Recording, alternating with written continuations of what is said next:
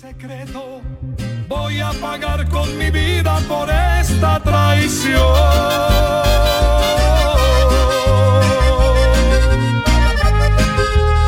Sonando fuertísimo esta canción en toda Colombia, hombre. Don Orlando López.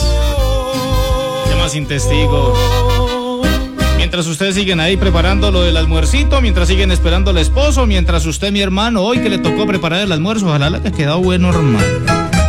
Mm, muchos muchachos cuando descansan entre semanas, ¿cierto? Eh, si no, mi amor, no me preocupe, hágale, ¿sabe que yo hacer el almuerzo hoy? ¿Si los hay o no los hay?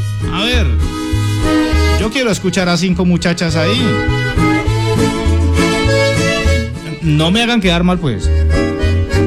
O cinco señores. A ver, ¿es usted de los que le prepara el almuerzo cuando tiene día libre a su esposa? O usted, mamacita, ¿es usted de las que el esposo sí le prepara el almuerzo? A ver, ¿en algún momento sí le prepara el almuerzo? Oh, no, cuando tiene libre.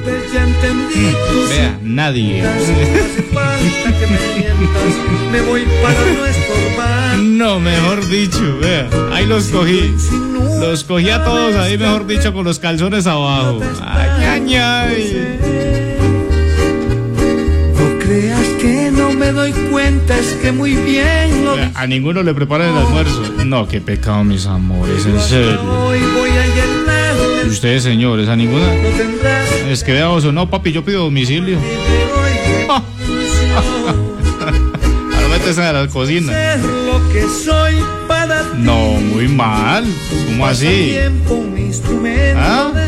Me extraña. Sí, Osito, mi esposo se prepara el almuerzo Ah, y el día que yo estoy de trasnocho en el hospital, yo soy la reina de la casa. No hago nada. Muy Él hace todo, se encarga de todo, desde el niño hasta el oficio, el almuerzo, todo. Ah, vea, hombre, qué belleza, hombre, qué belleza. Vea. Señores de Olímpica, los domingos yo le preparo el desayuno a mi mujer, Vea. para mi esposita, Joana Patricia. Vea, vea, ah, muy bien, vea. Sí, cojan ejemplo. Mi esposo sí, Sí que, muy delicioso. vea, eh, se lo hace muy delicioso el almuerzo.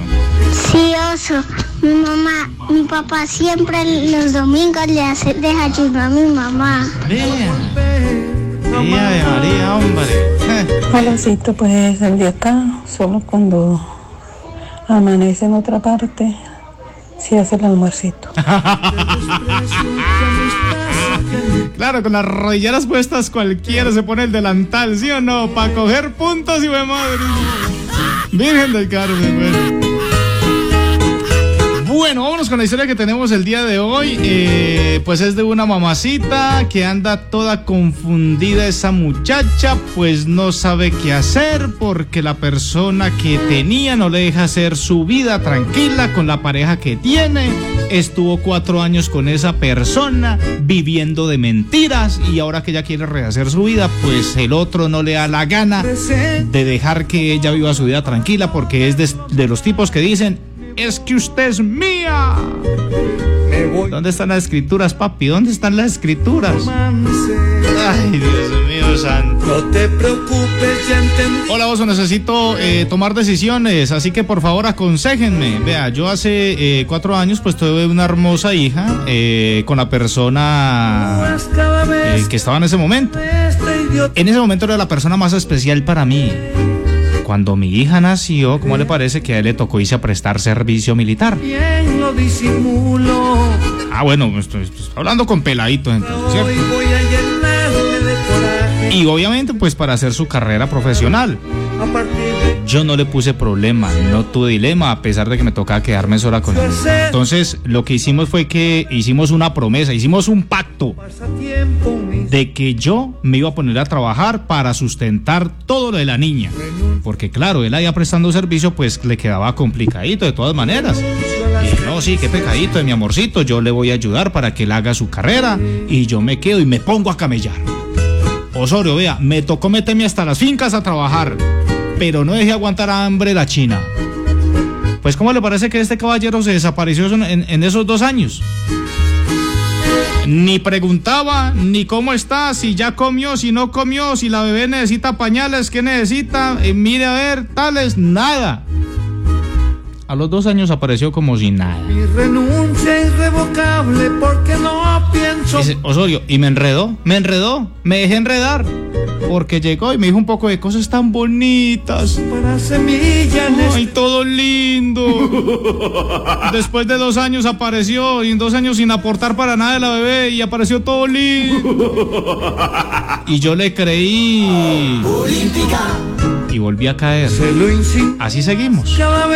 Listo, arrancamos, a pesar de todo lo, lo indiferente que había sido en esos dos años con mi hija. No creas que no me doy Pues arrancamos y le di la oportunidad.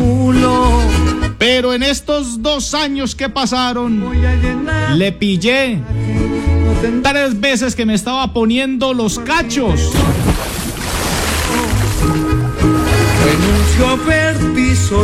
Y la última fue la tapa. renuncio a ser tu país Pues ¿cómo le parece que descubrí que el señor hace unos meses, te dejo libre y no te en una noche de rumba, no conoció una persona y esa persona ahora está en embarazo.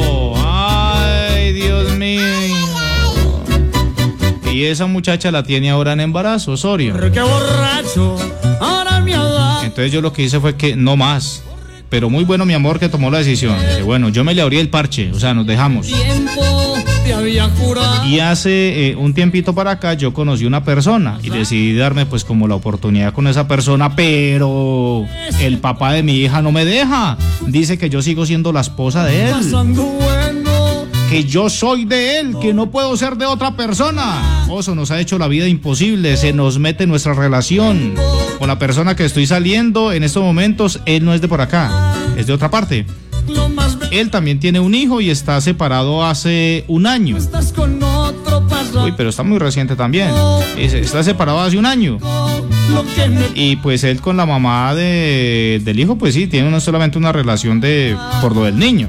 Y eso es comprensible. Pero mi esposo es el que no deja. Mi esposo no, su ex esposo, mi hija, porque entonces, ¿cómo la vaina? Yo no sé qué hacer. eh, este tipo me tiene asediada. No la monta, mejor dicho, de una manera impresionante. Pues colóquele una caución a ese bebón.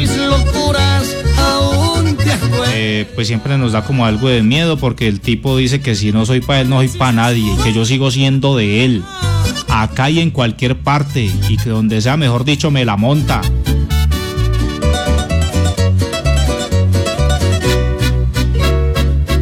Pues la verdad, Oso, es que eh, nos confunde bastante. Y me confundo bastante, me preocupa.